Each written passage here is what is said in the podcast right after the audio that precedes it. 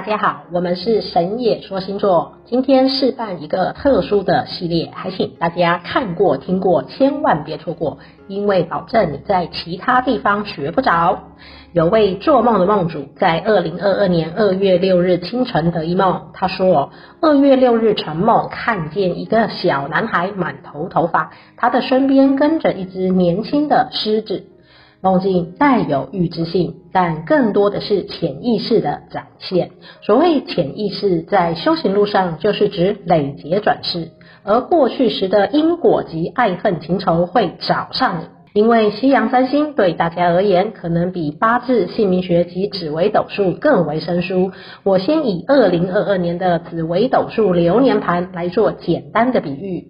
今年是阴煞及风告同坐，已经明明白白告诉你，就是来自地府海里的魔气带着皇榜来所在。那么我们怎么从占星盘中进行解梦呢？请大家接着看我们的分析。因为一些事件，我们选定太阳为案主星盘的重点星。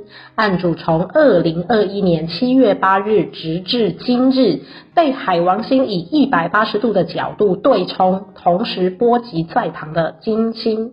太阳星象征一个人的精力、能力与权力。在身体器官方面，代表心脏与背部；金星象征着爱情、婚姻、人际关系；身体方面则是主肾背。而案主的实际情形是肿瘤问题，从下腹蔓延到胸背。日前因为压迫胸椎神经，已经紧急接受摘除手术。我们回头看案主的本命星盘，太阳及金星都落在第三宫兄弟宫，是被海王星冲犯，所以推敲起来，案主累劫转世中来自兄弟手足、同袍同僚、同门同道等，当时因为权力地位名望的争夺，或者是感情桃花事件的纠葛，种下了恩怨情仇，而此时从海里地府追讨来着。案主星盘后天第三宫兄弟宫位于狮子座，由木星坐守。